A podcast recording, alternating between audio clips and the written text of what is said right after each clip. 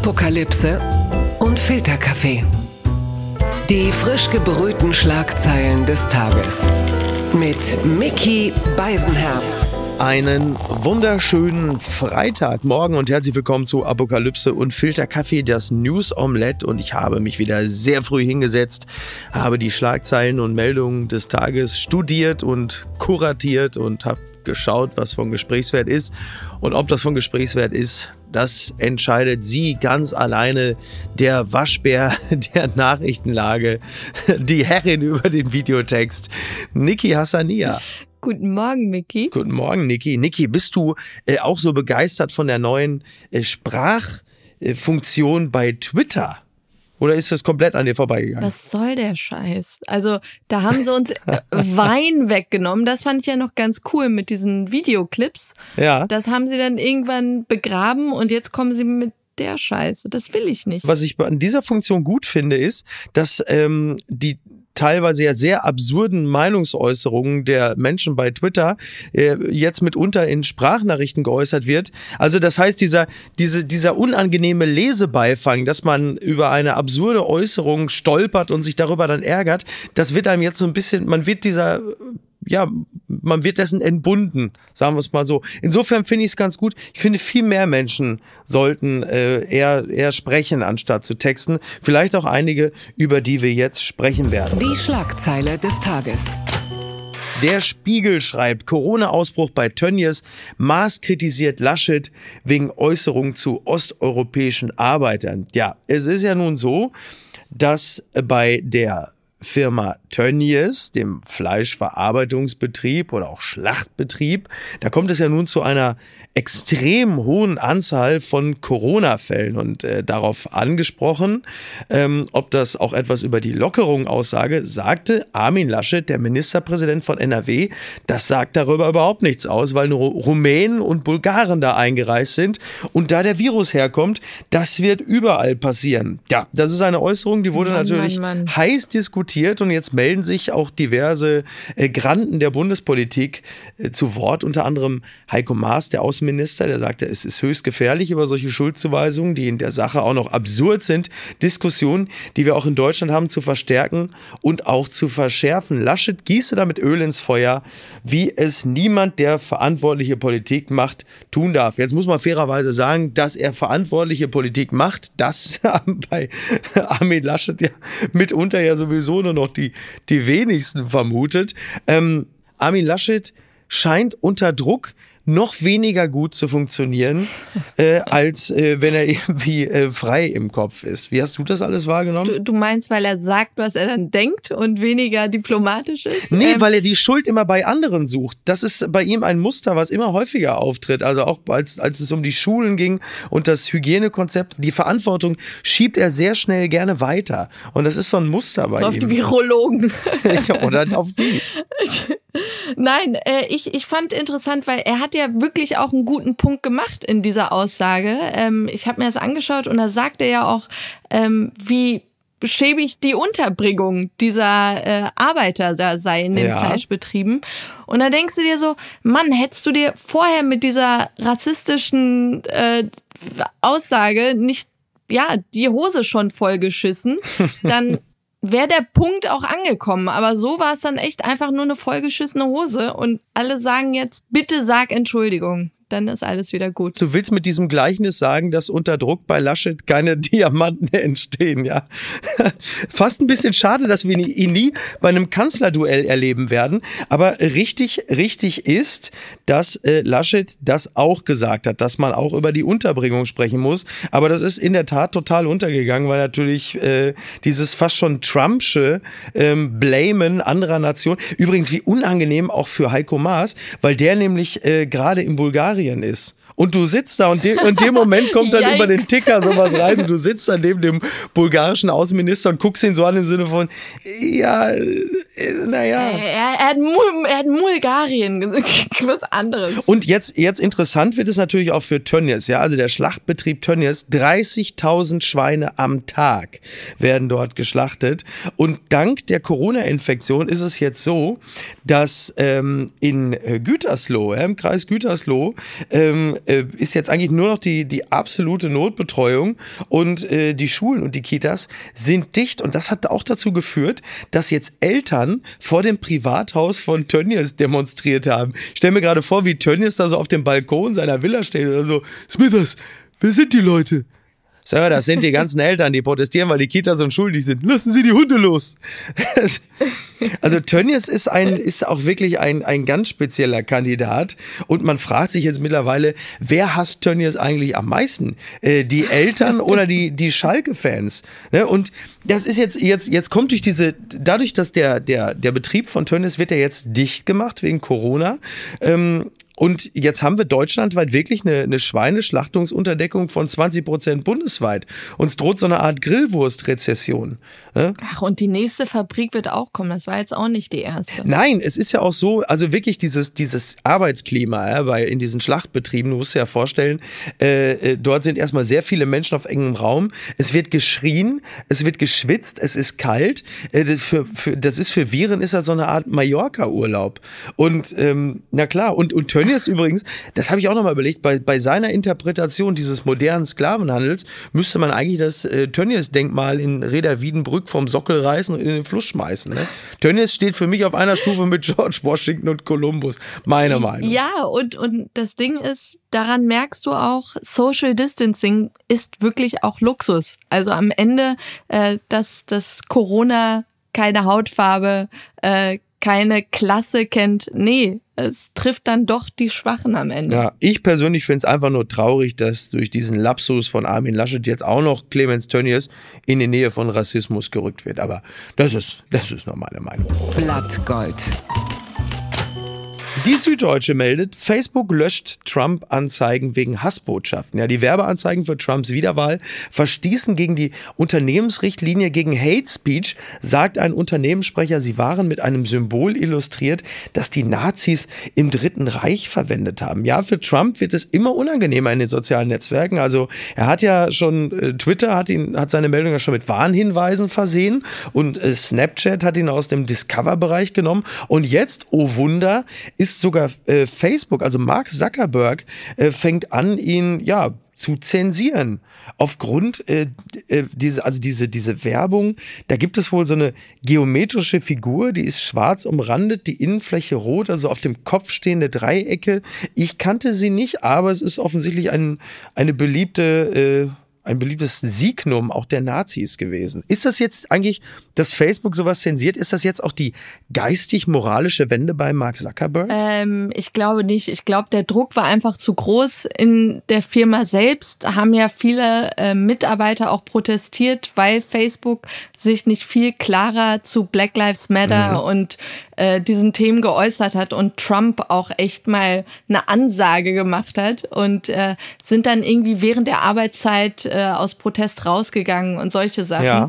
Und dieses Dreieck, damit hat man irgendwie Kommunisten und Juden und so, äh, das war so ein Zeichen. Äh, okay mit denen sie markiert wurden. Ja. Ähm, ich, ich kannte das Zeichen auch nicht, aber finde es gut, dass Facebook jetzt irgendwas macht, nachdem sie ja immer behauptet haben, hey, wir sind hier nur so ein Marktplatz und ja. äh, hier herrscht Meinungsfreiheit und du denkst dir, ihr, werdet mit dafür verantwortlich gemacht, dass in Myanmar ein Genozid äh, betrieben wurde aufgrund von Fake News und solchen Sachen und dass sie jetzt so ein bisschen äh, Jack Dorsey-mäßig Twitter äh, hinterherhinken und sagen, äh, wir haben wir haben auch einen moralischen Kompass, äh, finde ich ja ganz nett. Aber ja a little too late vielleicht. Ja, die Menschwerdung des Mark Zuckerberg, wir werden das genau betrachten. Äh, Trump hat den, den Ärger ja, der, der reißt ja nicht mehr wirklich ab. Also jetzt äh, gibt es wieder mal ein, das tausendste Enthüllungsbuch, das es Trump jetzt endgültig zeigen wird. In diesem Falle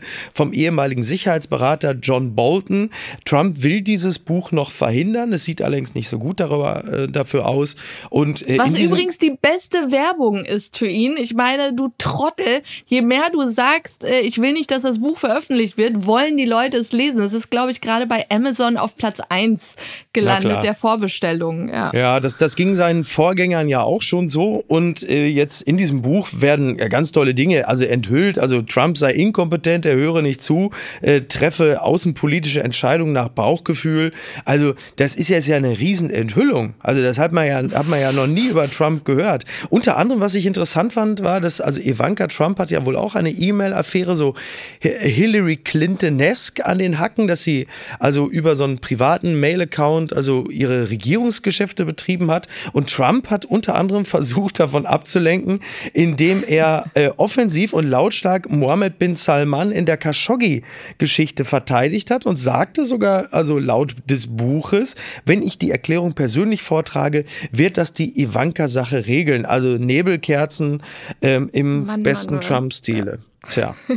ja, aber es, wie du schon sagst, klar sind die Sachen schlimm, aber ist da irgendeine Information, die wir nicht schon vorher hatten? Und ich, ich hab's dir immer gesagt, das mit Trump, das ist mittlerweile echt wie eine Sekte. Also wenn du Anhänger warst, bleibst du Anhänger. Und jetzt können wir eigentlich nur hoffen, dass er in den Dschungel äh, nach Südamerika geht, wie diese Jonestown-Sekte und alle vom Kool-Aid trinken. Ja.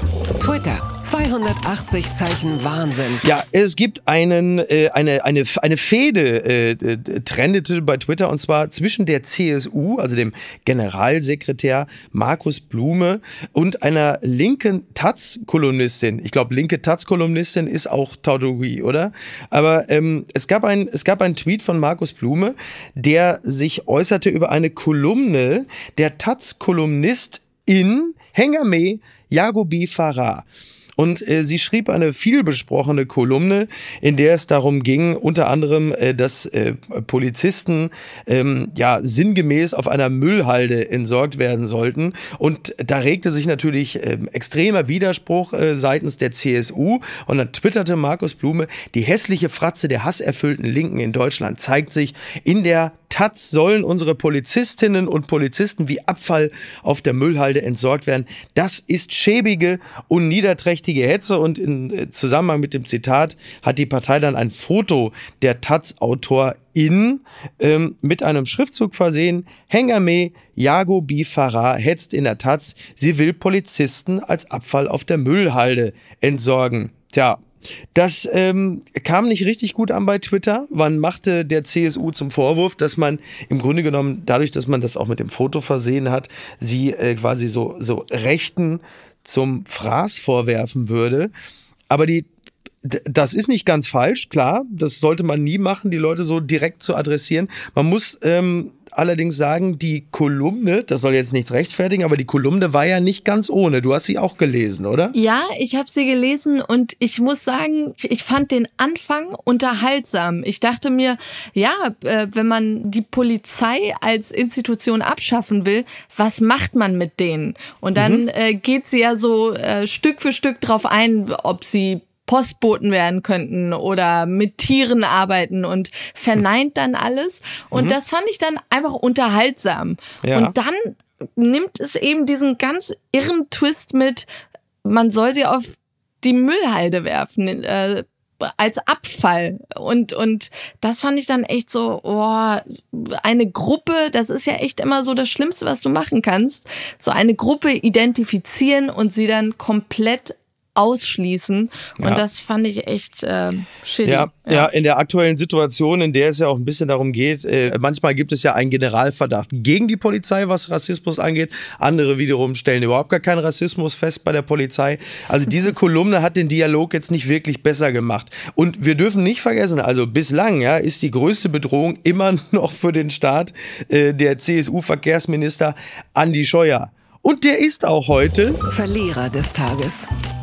Denn die Kosten für die gescheiterte Pkw-Maut liegen jetzt momentan bei 76,7 Millionen Euro. Da kommen aber noch ein paar dazu, denn äh, die eigentlich vorgesehenen Betreiber der äh, Pkw-Maut äh, fordern ja so einen Schadenersatz von ungefähr 560 Millionen Euro und äh, Scheuer hat's versaut. Warum ist der noch im Amt? Warum Ja, ist der ja, noch im eine, Amt? Ich, ein, naja, also er ist tatsächlich noch im Amt wegen Corona. Also äh, Markus Söder hatte ja Anfang des Jahres eine Kabinettsumbildung äh, schon in Aussicht gestellt. Dann kam Corona und dann hat man es irgendwie vergessen. Aber es wird auch nicht weniger für Scheuer. Scheuer hat nämlich noch ganz neue Probleme, denn es gibt ja immer noch diese Lobbyismus-Affäre um Philipp Amthor, der ja äh, diese Leute von äh, Augustus Intelligence, diese ähm, IT-Firma ja so ein bisschen mit der, mit der Politik zusammengeführt hat. Und wer hat sich mit denen auch getroffen? Richtig. Andi Scheuer, der Bundesverkehrsminister, hat die 2018 äh, empfangen. Es war so eine Art Kennenlerngespräch, aber das dann wirklich auch mit dem ganz großen Besteck, also Referenten, Abteilungsleiter, Abteilungsleiter Leitung und Kommunikation, Ministeriumsprecher, also äh, ordentlich. Ah, Mickey, Mickey, Mickey, der war da auch 2018, da war Scheuer auch noch jung und Ja, ja, naiv das- und er ist ja noch ein Anfänger. Er war Ja, da 43, glaube ich. Da hast du auch wieder recht. Das muss man dann auch wieder fairerweise sagen. Das hat mich überrascht.